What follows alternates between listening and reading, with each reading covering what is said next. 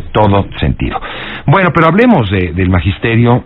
Eh, hay una investigación muy interesante eh, que eh, realiza México Evalúa y el Tecnológico de Monterrey, en el que se documentan a lo largo de un poco más de 10 años, 11 años para ser exactos, de 2008 a 2019, irregularidades que superan los 6 mil millones de pesos en la nómina educativa.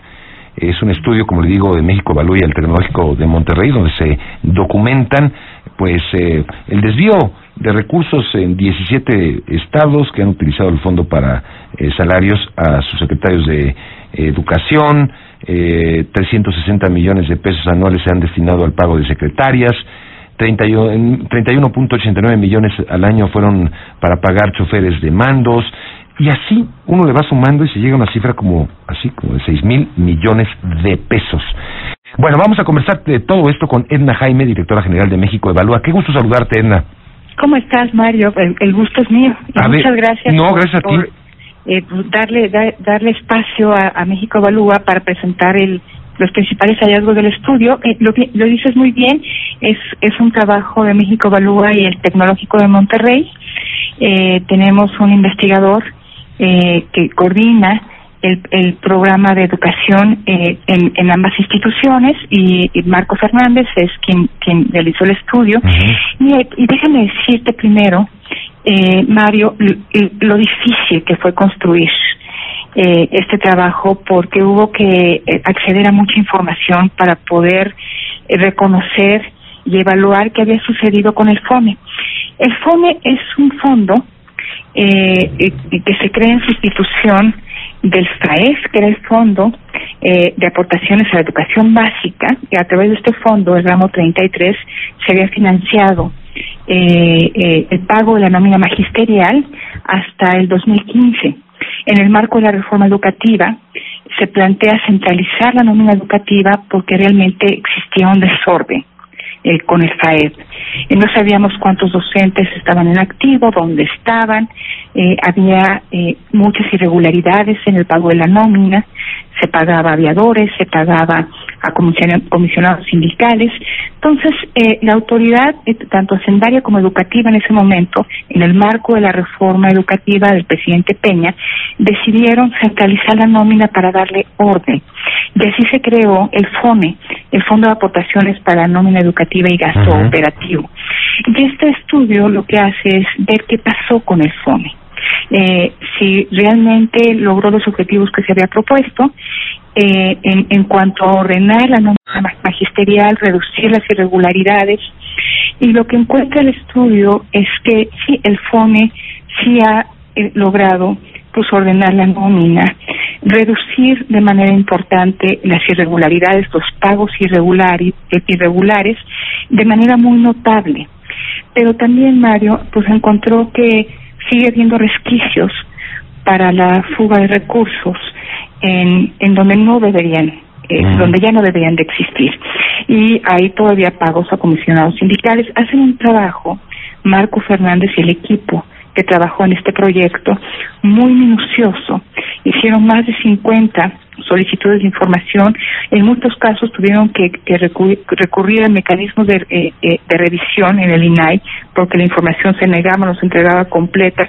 Pero hicieron un trabajo muy completo donde por estado eh, documentan eh, cuántos recursos todavía se desvían para pagos irregulares eh, de, de, de los recursos del FONE. Eh, y, y efectivamente, si bien se redujo de manera importante la magnitud de las irregularidades que eran masivas, persisten y lo que llama la atención de los de, de, los investigadores del equipo de Marco Fernández y el equipo es que no pasa nada. Dice el, el, documento que son tres de cada diez pesos que no se pueden recuperar del fondo no se recuperan. Eh, el, la auditoría tiene eh, documentadas irregularidades, algunas se han aclarado con el tiempo, eh, ha presentado denuncias penales, pero pues realmente no causan sentencia. Es, es lo, realmente llamativo es que a pesar de que tenemos ahora eh, mejores leyes, eh, mejores reglas, tenemos eh, instituciones que deben eh, de controlar el, el, gasto y asegurar el buen uso de los recursos, pues encuentra y así se así se eh, eh, reporta en el estudio una constelación de, eh, de indolencias, de atribuciones que no se ejercen y, y autoridades que deberían de tener, que tienen responsabilidad en el proceso de control presupuestal y que no lo hacen en distintos ámbitos de, de, en el control interno, en el control, control, externo y en distintos ámbitos de gobierno. Entonces, por eso el documento se llama la impunidad en la nómina magisterial, porque eh, eh, hay irregularidades y no pasa nada. ¿Cuáles son los estados donde más irregularidades se detectaron, Edna? Mira, pues donde eh, se ve que hay eh, pues más eh, pago todavía de comisionados sindicales, eh, en, principalmente en Aguascalientes, Chihuahua y Coahuila. El estudio se puede consultar y un resumen ejecutivo. Hay unas fichas por estado que los invito a consultar, están muy bien hechas. Eh, donde eh, muy claramente por estado viene registrado cuántos comisionados sindicales pagan con los recursos del FONE, eso esto no es eh, pues es ilegal. Eh, y el FONE paga a maestros, a docentes, a personal operativo, a personal administrativo, no a comisionados sindicales. Entonces creo que sustenta bien que todavía hay irregularidades y desvíos que no deberían suceder. Mira, se calcula que al año eh, por estos eh, pagos irregulares eh, eh, eh, se sufraga un monto aproximado de 2.500 millones de pesos. Imagínate, Mario, todo lo que se podría hacer con esos recursos si se destinaran eh, pues a lo que deben destinarse, a tener mejores maestros, a capacitarlos, tener mejores instalaciones. Estamos hablando de un tema muy sensible porque tiene que ver con un derecho que es el acceso a educación de calidad y el acceso a educación de calidad cambia vidas y no podemos eh, eh, las autoridades no pueden ser indolentes cuando encuentran que estos recursos que deben garantizar un derecho se desvían. Eh, explícame un poco cómo es, cómo, cómo se transfiere la nómina, cómo debería llegar a su destino, cómo, cómo, se hace, a ver, para que lo entendamos un poco, en transferencias bancarias ah, que van a, a ah. un fondo gigante y de ahí. Antes, antes Mario, con el FAED, el gobierno federal le transfería al gobierno estatal y el gobierno estatal se hacía cargo. Eh, y realmente eh, había, encontramos, se encontraban muchas irregularidades. Eh, en el 2013, eh, eh, no sé si lo recuerdas, eh, el INEGI levantó un censo como parte de la reforma educativa. Era muy importante contar con una línea base de cuántos docentes, alumnos, planteles educativos existían en el país, información fundamental que no teníamos. A partir de ese censo se pudieron detectar un montón de irregularidades, o sea, estábamos hechos bolas.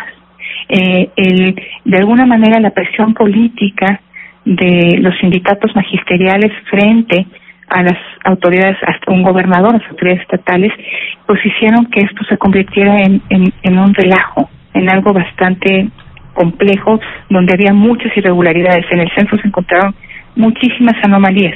Ahora es el gobierno federal que transfiere el dinero directamente a los trabajadores educativos. O sea, es la Secretaría de Hacienda quien le paga, eh, eh, quien administra la nómina y le paga a los trabajadores educativos, del sector educativo. Y esto ha, como, como te decía, eh, mejorado mucho los procesos. Hay muchas cosas que todavía eh, están por por ordenarse, la, la, base de datos, la nómina, eh, los sistemas, pero pero los avances eh, son son significativos. Ahora todavía la, el FONE paga el 70% aproximado de de lo que es la nómina en en, en el sector educativo.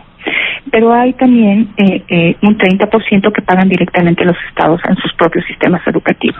De eso no tenemos eh, sí, pues todavía más opacidad, obviamente. Pero pues va a ser complejísimo. Le llevó, le tomó a Marco Fernández tres años y medio de, eh, recabar toda esta información. No fue posible eh, eh, tenerla de la Ciudad de México. El sistema educativo de la Ciudad de México lo administra directamente la SEP y esa eh, a esa información si no si no tuvimos acceso. No se puede acceder. Pues eh, seguiremos analizando el documento, por supuesto, en la página de México Evalúa se puede encontrar. Edna, te agradezco como siempre mucho por tu tiempo. Muchas gracias, Mario. Gracias. Muchas gracias a ti. Que tengas muy buenos días y gracias por este aporte para ver cómo está la nómina educativa. Muchas irregularidades se han detectado según esta investigación de México Evalúa y el Tecnológico de Monterrey también a cargo de Marco Fernández. Bien, y hablando de corrupción, pues